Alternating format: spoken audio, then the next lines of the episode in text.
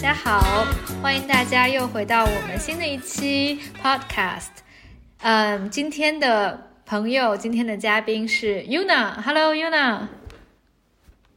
Hello 九安，Hello 听众朋友们，大家好，欢迎回来 Yuna。Yuna 是我和 Cici，我们因为啊。今天正好和 Cici 也录了一期节目，所以呢，啊，大家可能有记得 Yuna 也在我们的 Podcast 以前出现过。我们三个都是牛津的研究生的同学。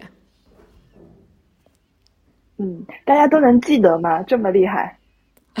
我之前跟听众聊天，有一些听众他会从头到尾，就是每一集都听，然后他们会记得比较有特色的。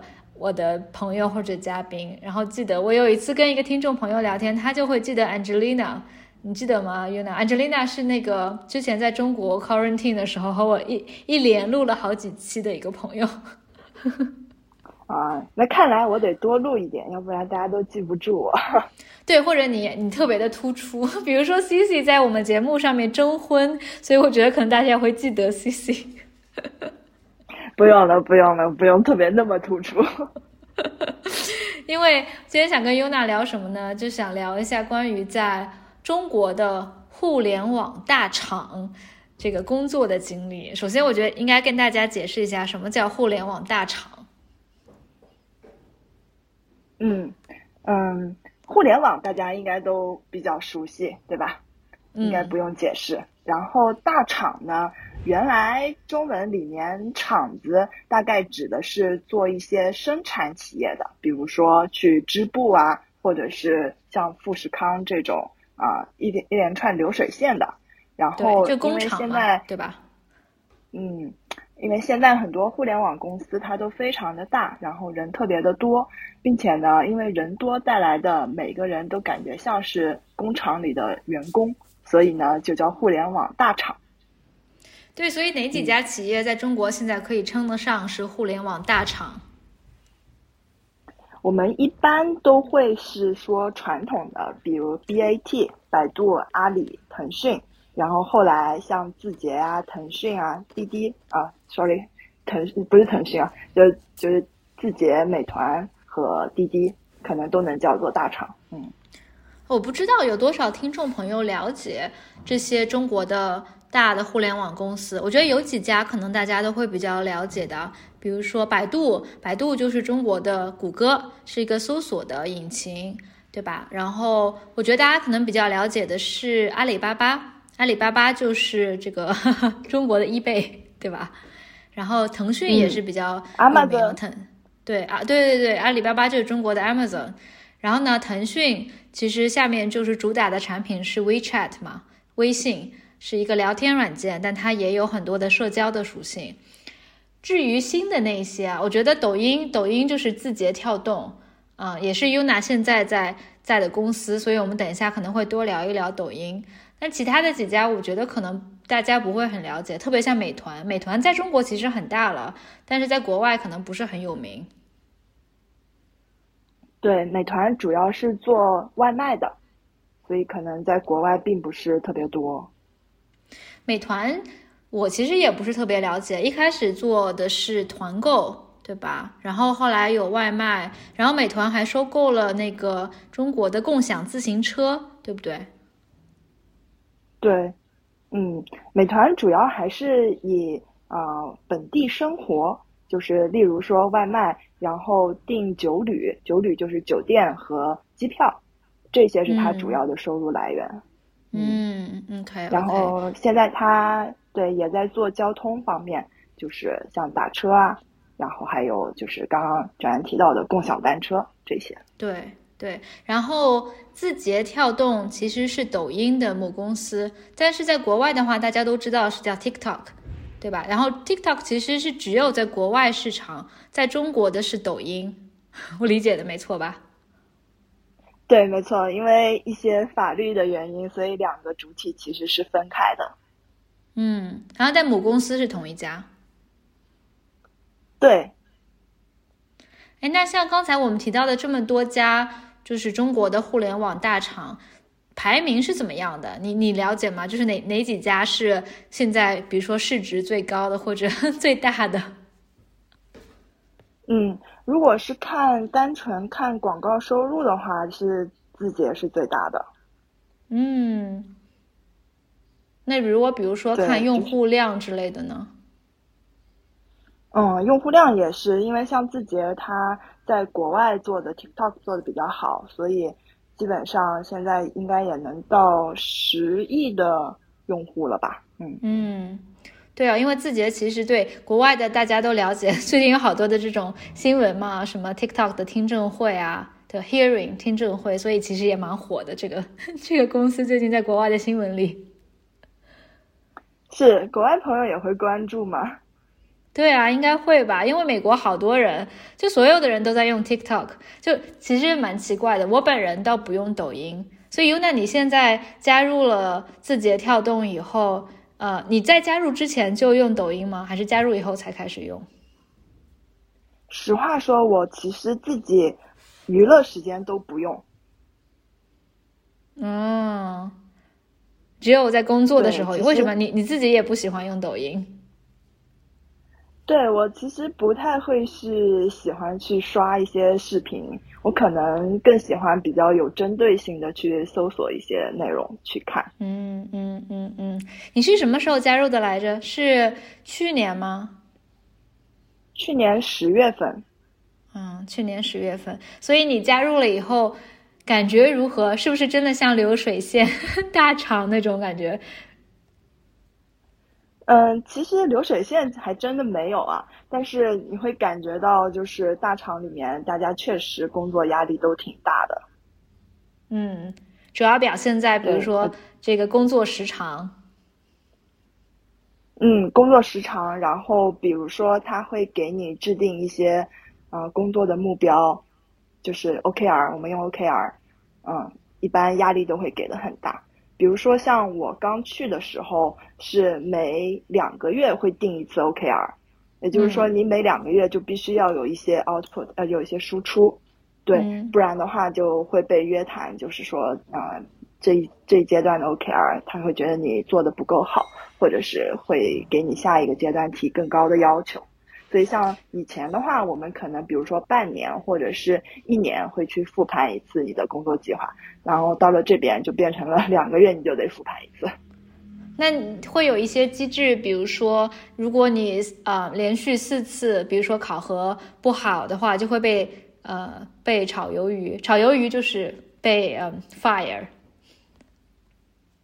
嗯，他不会直接的这么跟你说啊，就是，但是，呃，我们半年会评一次绩效，嗯，对，然后像绩效考核的时候，比如说，如果你是啊最后的末尾的话，会有一个末位淘汰制，嗯，他就所以基本上就是劝退这样，嗯，劝退，嗯，但在中国现在很火的，就是我觉得大多数年轻人毕业了以后都很想去互联网大厂工作。就是大家，比如说毕业生，一般需要读什么专业？感觉也不需要你是读计算机的。嗯，看你做哪一些工作吧。比如说，如果你是传统的去做一些呃研发，就是去写代码这种，那还可能还是需要这种计算机专业，因为你必须要有一定的这种基本技能。但是实际上，大厂很多的工作岗位是属于运营类的。比如说，像在 TikTok 上面，啊，得有很多人去维护这些，呃，达人，然后以及这个达人就是 influencer 吗？对对对，是的。嗯嗯，以及比如说，呃，引导大家去发哪一些内容话题，这些都是需要有很大的团队，然后去挖掘、去分析的。所以，这些呢，可能也不需要有计算机的背景，啊，什么背景都可以去做啊。嗯，那你现在做的是什么岗位嘞？可以跟大家比较通俗易懂的解释一下吗？啊，我这边可能比较偏僻，我现在做的是战略，嗯，战略的岗位，但是主要针对的是家装家居，就是装修和一些呃家居饰品啊这些业务。嗯嗯嗯。所以说，刚才你说有很多，比如说招运营类的岗位，呃，也不需要原来是学计算机的。那这些一般都会招什么样的？就是嗯学习什么样专业的背景啊，然后包括招聘的流程，我不知道对于应届生来说是非常的有竞争力，就是很很难进入，竞争很激烈的吗？嗯。嗯，首先就是背景，它真的不会卡得很严，基本上学什么的都可以啊。但因为运营也分很多工作嘛，然后特别像是抖音这边其实分得很细，比如说每个行业它也会分专门的运营，然后比如说就是呃，你还会涉及到一些啊，嗯，比较我们叫垂类啊，垂类就是每个行业对垂直分类是吗？Vertical。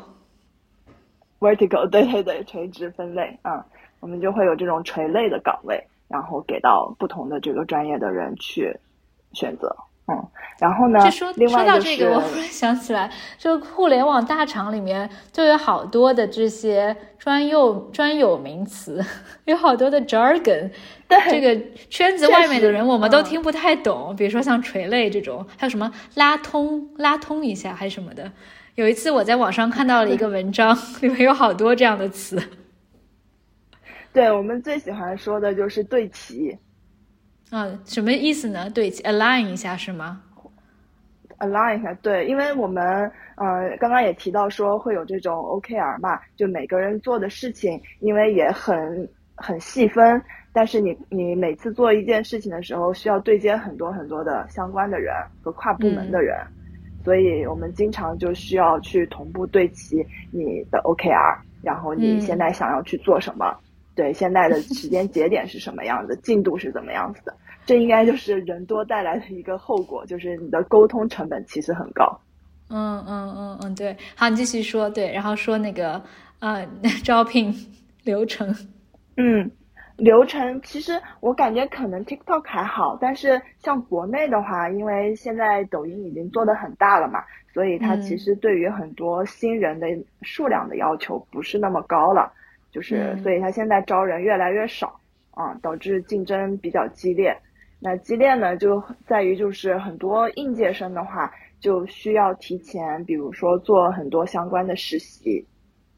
特别如果说是你在抖音实习的话，啊，转正的概率会比你直接去应聘的概率要高很多。嗯，那工作压力是真的很大吗？反正之前我们也有聊到过九九六啊这些的，嗯，我不知道你的就是平时周末需要加班吗？嗯，我觉得工作其实是看你自己去调节自己的时间，就其实整体还是比较 flexible 的，就是我们不会一定要求说你九点钟必须去打卡，或者是一定要待到晚上九点，一定要加班什么的。现在已经没有了，嗯嗯，然后现在没有明文规定的九九六这样子。对，对，甚至你也可以就不来公司，其实都不太会有人管。嗯，所以主要就是这个 OKR，OKR 是什么？就是它是什么的简称啊？呃，O 是 Objective，然后 KR 是 Key Result。哦，它和 KPI 的区别是什么呢？还是就是 KPI？嗯，其实实际操作的过程当中就跟 KPI 有点像，但是它可能会更多的会呃。鼓励你去做很多的一些创新，比如说你如果 objective 就是一个平台很大的一个目标嘛，像比如说像我们这种家装家居的垂类的 app，我要做到多少的这个呃呃影响力，这样会比较大。比如说我要呃成为 top one 的家装家居的 app，对，这个就是我的 objective，就是我的目标。然后我们会根据这个目标再去拆我们的 KR，比如说我们如果要做到第一的影响力，我的 DAU 得是多少，对吧？嗯。然后呃，对多少人在我这里找到了服务，就类似于这种就是我们的 KR。但像这种你就会呃，就比如说像 DAU 这种其实就是指标了嘛，所以我自己会觉得，在拆到 KR 的时候，其实跟 KPI 有点像的。嗯，哎，我有一个问题，就是在互联网公司，刚才我们说有很多的中文的专用名词，那比如说像 DAU 有中文的词吗？还是你们就在工呃在工作当中就说 DAU，会照搬一些英语的单词？搬英语，而且嗯，可能因为现在很多就是出国读书的人嘛，所以然后再回来工作，所以我们经常交流的时候也会直接用一些英语单词，可能会更快一点。对，以前经常听到有人抱怨吧，在网上面说，留学回来的年轻人，或者就是现在一般的年轻人，在职场，特别是在职场，经常就是中英夹杂说话。比如说，今天我要做一个 presentation，我也不知，我完全不知道 presentation 的中文是什么，我也不知道 DAU 的中文是什么。DAU 是日活跃用户吧，是这么可以这么翻译，每日活跃用户。对。每日活跃用户就很拗口，然后也很浪费时间吧。你打字也要打很久。对，然后像 OKR 也是，还蛮有意思的。嗯，然后你想，平时我们可能也说 deadline。对啊，中文也没有这个词。最后期限。嗯。最后通牒，不知道，就经常还是。对，还是英文顺口一点。对啊，然后，然后刚才就说这个有很多中文名词，我觉得有好多其实是从英文直接翻译过来，然后就变成了一个中文的专有名词，什么 align 变成对齐啦之类的。嗯，对的，啊但这种就还好。嗯，你你现在就是同事都是。很多的男生码农吗？我这是一个另外一个萦绕我很久的问题。对，所以这就是刚刚提到的，就是我们部门很多，比如说像啊研发这种，就男生会比较多。但比如说涉及到像运营，然后像我们这种战略啊，可能分偏分析类的岗位，女生还是会多一点。啊，整体来说，比如说互联网大厂是百分之五十男生，百分之五十女生。嗯，大概差不多吧。男生会有，就是真的是像那种，你知道网上的有一些 stereotype，就是穿着格子衫，然后黑框眼镜的码农。现在格子衫已经不那么流行了，但是肯定就是 T 恤，嗯，然后。对，基本上也不是特别会打扮。我觉得就是每个国家都会对这种科技行业有一个就是 stereotype 固定认知吧。就我每次想到那些，嗯，比如说在美国硅谷的互联网公司，我就会想到 他们那些，呃，比如说公司里面办公室里面会有什么乒乓球桌啦，然后会有特别 fancy 这种非常 relaxed。工作环境，我不知道在中国的互联网公司是像硅谷看齐，在这一方面会有很多的福利设施吗？对我感觉是想看齐的，就我们都会有这种，比如说啊娱乐室啊，娱乐室里面就有乒乓球啊，然后台球就也有，然后加上都会配健身房、按摩室，还有不真的有按摩室，应该叫啥？按摩室里面有按摩的人吗？还是自己给自己按摩？预约，呃 没有没有，你要提前预约。对我上周就翘班摸鱼去做了一个按摩，真的？所以多少钱？就是比较便宜的。嗯，大概差不多，呃，半个小时四十分钟是三十多块钱吧。啊，那很便宜了。嗯，所以他是会招外面的按摩师，还是说他们你们 in house 还有按摩师这个岗位？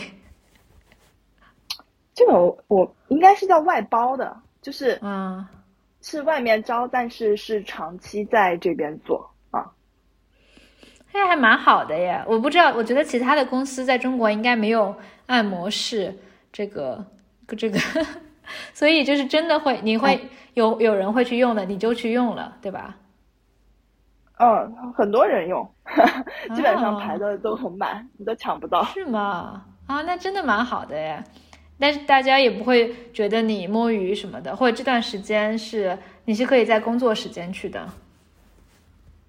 嗯，基本上我们是自己安排自己的时间，然后能把事情做完，就你能达到大家的目标，其实就可以了。所以，嗯，刚刚也提到为啥就是会对码农有这种啊偏见 stereotype 的话，我我觉得主要也是一方面，就是像码农这种职位，它不是特别需要有这种对外的沟通或者是展示，因为我之前在金融行业嘛，就能明显感到不一样的地方，就是金融行业可能会非常注重你的仪表，嗯，因为你需要去展现你的这种嗯财力或者实力也好，嗯，就会非常注重外观外观，但是。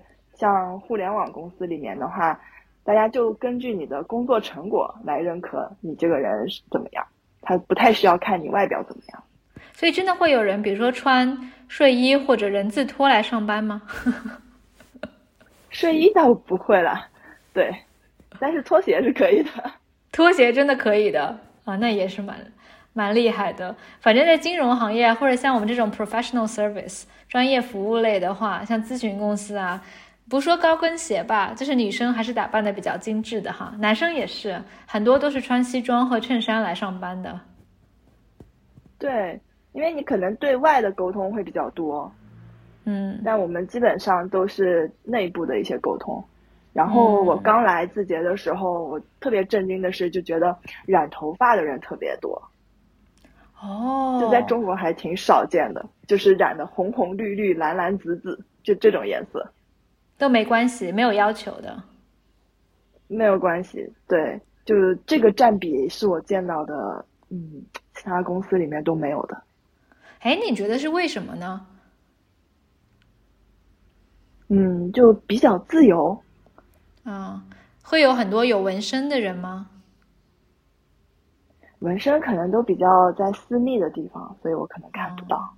啊，还有蛮有趣的，我觉得有一些是超出了我的 stereotype，我可能没有想到的，这些我都我没有想到过。所以你觉得，嗯，你你会推荐大家年轻人去互联网公司工作吗？就是现在根据你的体验，你觉得你的从零分到十分，你会给 你的工作打几分？我觉得真的特别看人。就是如果说，呃，是想要比较安定的、稳定的工作的话，就来互联网公司会很难受，嗯，因为随时他都有可能会去考核你，然后，他因为他人流动性非常高，嗯，我们都非常习惯，就是说你的同事或者你一起工作的这些合作方，嗯，可能几个月会换一茬。嗯，对，这个非常常见，就特别不稳定。一方面也是，呃，我们对这个淘汰的要求比较高。然后另一方面也是，呃，很多人并不一定能适应这样的一个环境。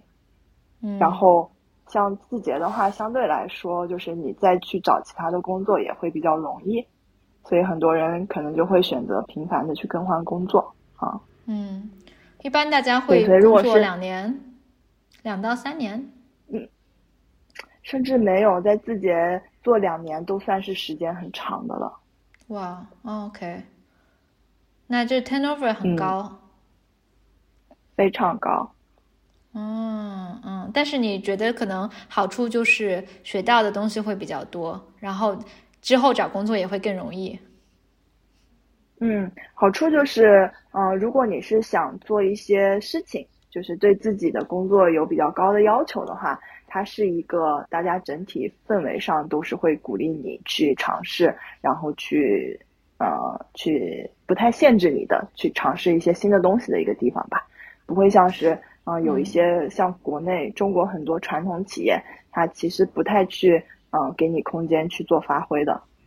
嗯，对，而且现在也有很多的争论嘛，在中国的年轻人当中，有一些人选择躺平，然后特别是考公务员的人特别多。公务员就是在政府的体系里面工作的，所以他们的工作就比较稳定，就有点像金饭碗，在我们中文里面这么说。对，其实现在也很多人从大厂出来就去考公务员 啊，这样的，就是就是卷了一下，然后就躺平了。对，因为嗯，以前的时候，比如说前三五年，其实大厂整体发展的都非常快。比如说很多公司都在美国上市了，然后很多人都实现了财富自由。嗯，对。然后这一批人其实他不太需要说再去很努力的去工作，他可以选择一个自己比较嗯倾向于自己喜欢的生活方式，嗯，对吧？这是一波人。然后另一波，比如说刚毕业没赶上这一波好时候的，因为实话说，从疫情以来就是呃，或者是怎么说呢，像中美关系有一些呃摩擦以来，就互联网公司已经没有那么的好了。就福利啊，对啊，最近是也听说中国互联网公司有一些难难关，也有裁员。这国外也有嘛？美国也好多互联网公司都裁员很多。嗯，对啊，对啊。现在其实互联网整体发展都没有以前那么快了，所以很多人就是应届生啊，年轻人进来了之后，嗯，可能也会发现，就是他自己能升职加薪的空间也不多。然后加上就是也不太可能说他给你很高的这种期权，嗯，去对去实现你的财务梦想，所以很多人就想想，可能觉得就是与其说这样，还不如我就比如说回到老家，然后过一个很舒服的生活。对对对对对，但考公务员也很难的。对，现在竞争很激烈，对，哪里都不容易。嗯，而且现在不是，嗯，像 Chat GPT、GTP 出来之后，嗯，然后 又一又一波争论嘛，是不是不需要这么多的码农？对呀，然后 AI 出来了以后，我觉得每一个行业的人都岌岌可危，都觉得自己要失业了。对，Podcast 也会失业的，以后就会有 ChatGPT 直接输出语音，你知道吗？然后就不需要我们聊天了，就直接他们可以输出 对话。但但需要首先你去引导一下吧，起码就不需要我了，但是可能还是需要你。我觉得不需要我，AI 可以自己跟自己对话，他们只要在我们的对话的基础上面训练 train 他们的 model 就可以了，然后就未来就放我的声音和你的声音。但这样感觉我不太会想听哎，我会觉得就是这些都是人造的、工业制造的，不是真正的这个真实的一些发生的事情。就之前我们也在讨论说啊，像 Deep Fake 这些，呃，比如说人工智能可以生成一些视频，或者 TikTok 上面的短视频都可以直接用 Deep Fake 来生成。如果你知道它是假的，但是又很有意思，你觉得大家会去看吗？嗯，但我自己是觉得很多创造力的东西还是得靠人。嗯嗯，不知道，说三到五年内，嗯嗯，对，如果都是呃合成的话，那其实你的内容很难保证说有很多多元的东西或者是新的东西。我是这么觉得的，但我觉得可能也是个时间问题，谁知道呢？可能五年、十年以后，就真的他们自己可以发挥创造力了，就不需要我们。然后呢，我的想法就是我会去学按摩，然后我就会成为一名 按摩师。我觉得按摩是不会被淘汰的。可以呀，那我去学理发好了。OK，好，谢谢 Yuna，谢谢你跟我们聊，分享一下你在大厂的经验。我希望你的工作，祝愿你的工作在五年内不要被 AI 取代。